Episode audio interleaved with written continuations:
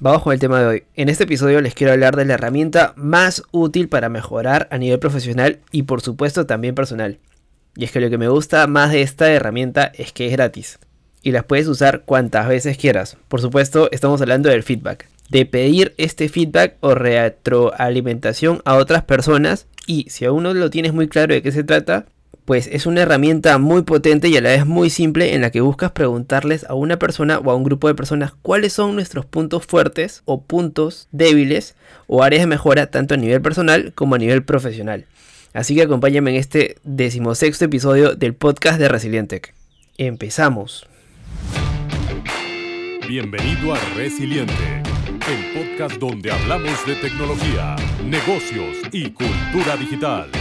Además, te damos a conocer las mejores técnicas, habilidades, tips y herramientas que podrás aprovechar y aplicarlas en tu camino emprendedor. Así que prepárate para escucharnos y lee los beneficios después. Y ahora, su anfitrión y creador de este podcast, Renzo Izquierdo.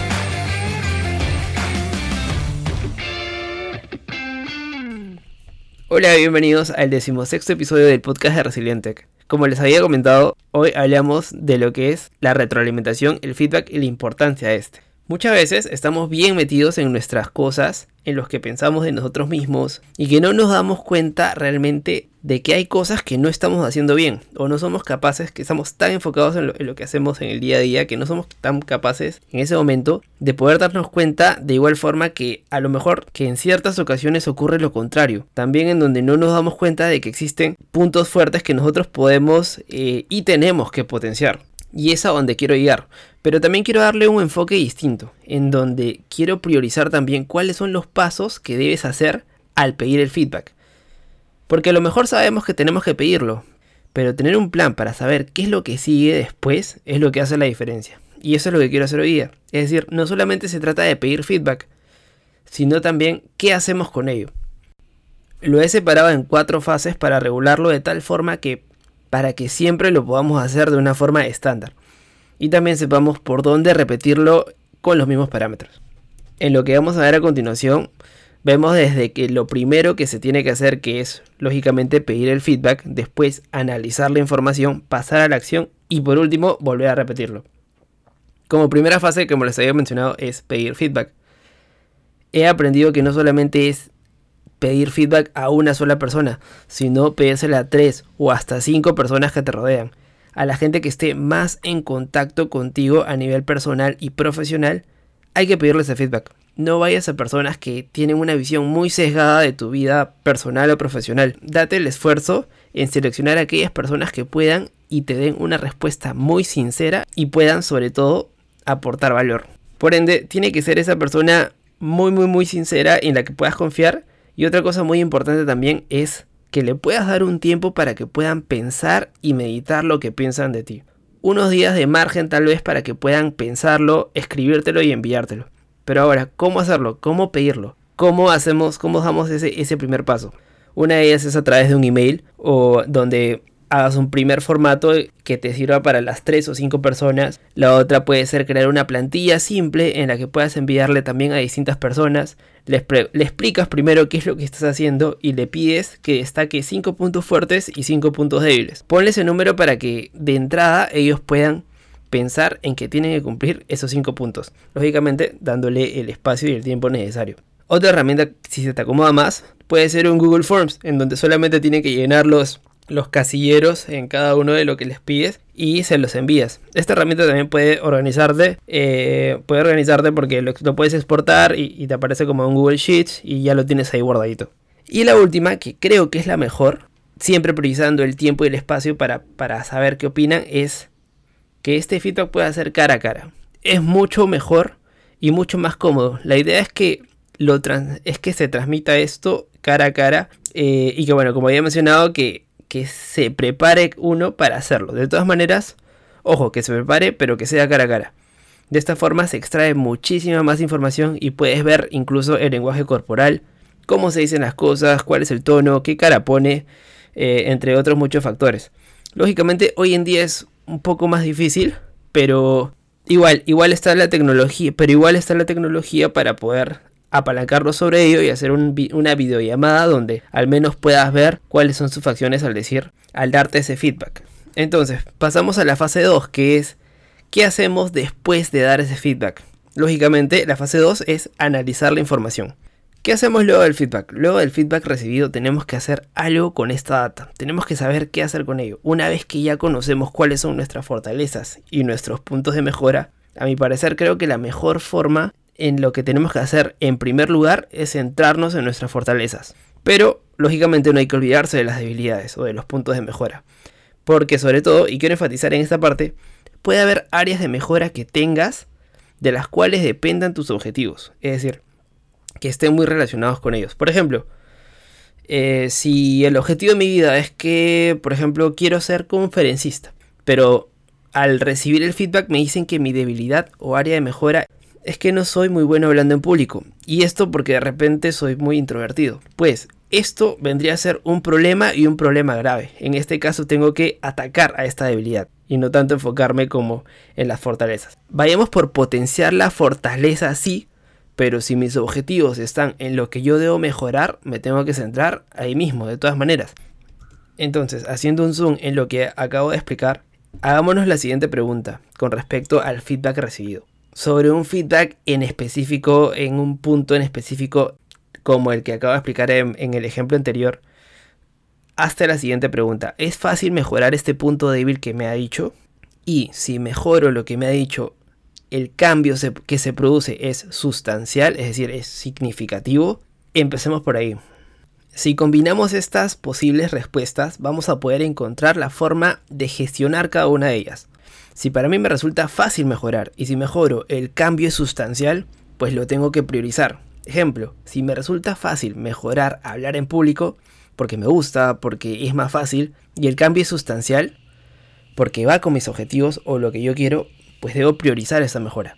Ahora, si es difícil mejorar, pero el cambio es sustancial, es decir, para mí es difícil hablar en público, pero es un cambio que va con mis objetivos y que sé que, si lo hago eh, voy a mejorar y voy a acercarme más a lo que yo quiero, pues por, por tener esa dificultad uno tiene que planificarlo. Primero priorizar por lo fácil que te genera un cambio sustancial y después lo que es difícil mejorar y que suponga un gran cambio, planifícalo para más adelante. Lo otro, atácalo.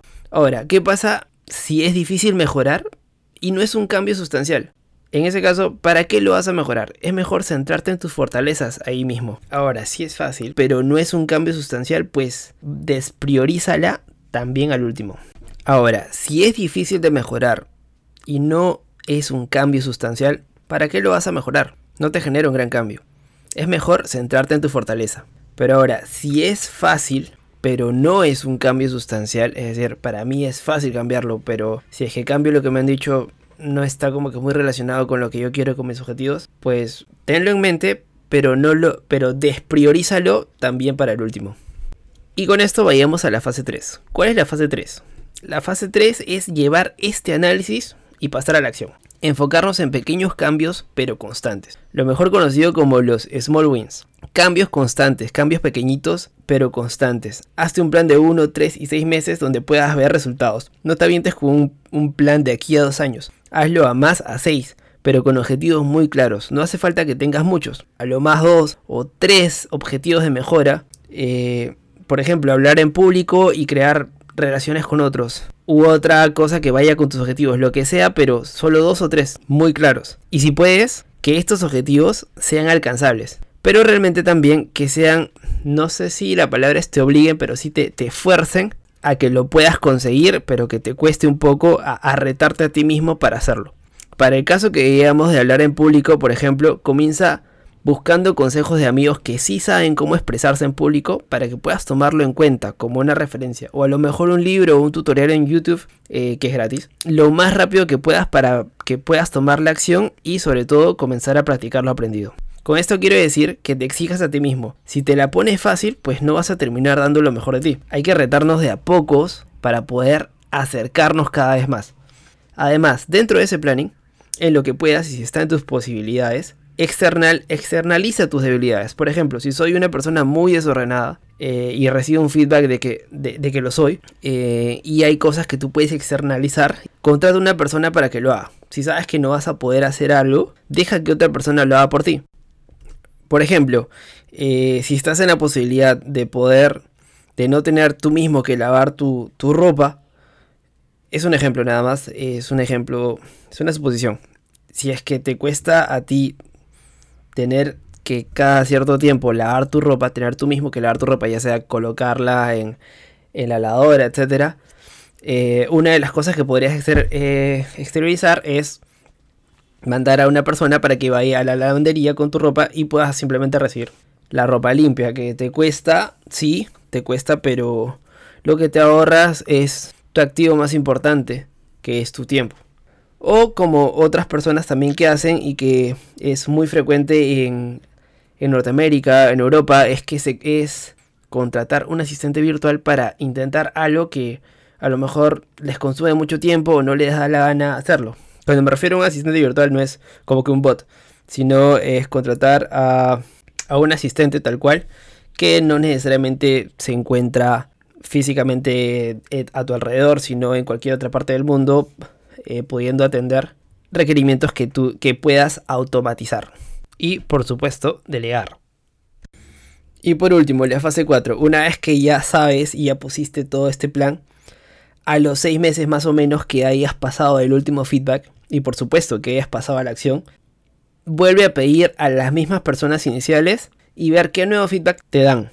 Será una muy buena forma para poner a prueba lo aprendido en tu sección de feedback de la última vez. Si hay mejora, pues te lo dirán. Y si vuelven a dar el mismo feedback, pues tienes un problema. Y significa que la gente no percibe tu mejora y será porque a lo mejor no lo focalizaste bien o no hiciste los deberes, que suele ser lo más habitual. Pero bueno, todos estamos en tiempo para mejorarlo. Entonces, como conclusión, tómate tu tiempo y decide bien hacerlo cada seis meses o un año. Eso lo decides tú. Con respecto a poder repetir el feedback, me refiero. Obviamente, cuando lo pides, tómate tu tiempo y decide hacerlo cada 4, 6 meses o si es necesario un año para poder ver grandes cambios, eso lo decides tú obviamente. Cuando lo pides puede que no escuches algo que no esperas, pero terminas tan agradecido por estas personas y es motivacional para ti porque vas a querer hacerlo, vas a querer que estas personas se lleven el mejor concepto de que has mejorado en ello y que puedas hacerles ver que has mejorado. Yo creo que con respecto a eso no hay nada mejor. Y bueno, algo adicional, si es que te quedas aquí, que es un bonus que quiero agregar sobre todo en esta parte, es eh, hay una pregunta extra que debemos hacerle a las personas que nos dan ese feedback. Sobre todo si esta persona es tu superior, es tu jefe, pregúntale lo siguiente, sin miedo, ¿qué tendría que hacer yo para que tú me describieras a los demás como alguien excepcional? Puedes acomodarlo a lo mejor, tal vez no tan literal. Pero esta pregunta a tu jefe es clave porque le estás demostrando que quieres ser una persona excepcional y que lo vas a dar todo y que realmente valora su opinión. Porque le estás diciendo qué tendría que hacer yo para que tú le dijeras a otra persona que tienes un crack en la empresa. Que no lo cambio por nada. O en tu organización, o, en, tú como emprendedor, o a tu cliente. Esto último lo leí, lo leí hace no mucho y me gustó muchísimo cuando lo leí que ahora te lo quiero compartir ya que decía como que uno de los puntos claves en la vida es que el resto de las personas te describan como alguien excepcional, como alguien como para que los demás digan, este pata, esta chica, este chico es un crack, sabe lo que hace, es el Master Duster, o como quieras llamarlo, y nada, espero que lo tomes en cuenta. Con esto último llegamos a la última parte de este decimosexto episodio. Espero que te haya gustado. Eh, siento que esto es básico para, ya seas un profesional, ya seas un emprendedor es básico para poder tenerlo y siempre pedir feedback y seguir mejorando. No te olvides de visitar la web de resilientec.com que está buena, ya la, la he acomodado bastante, he hecho bastantes cambios que poco a poco iré implementando más y espero que te guste. Empezando porque ya puedes escuchar desde, desde mi web, ya puedes escuchar los episodios del podcast eh, si es que también te interesa y leer un par de artículos que, que trato de, de poder ir sumándoles un poco más eh, para, para ti, para compartir el mayor contenido de valor posible. Y eh, si eres nuevo, bienvenido. Si te quedaste aquí, muchísimas gracias. No te olvides de seguirme en Spotify, dejarme un 5 estrellas en Apple Podcast y una breve descripción si es que te gustó el episodio de hoy y los demás. Muchísimas gracias por quedarte hasta aquí. Mi nombre es Renzo Izquierdo y este fue el décimo sexto episodio. Nunca olvides la frase del programa que es aprende a ser feliz con lo que tienes mientras consigues todo lo que quieres. Nos vemos en el siguiente episodio. Chau chau. Gracias por escuchar el podcast de Resiliente. Visítanos en nuestras redes y también la web a www.resiliente.com. Te esperamos.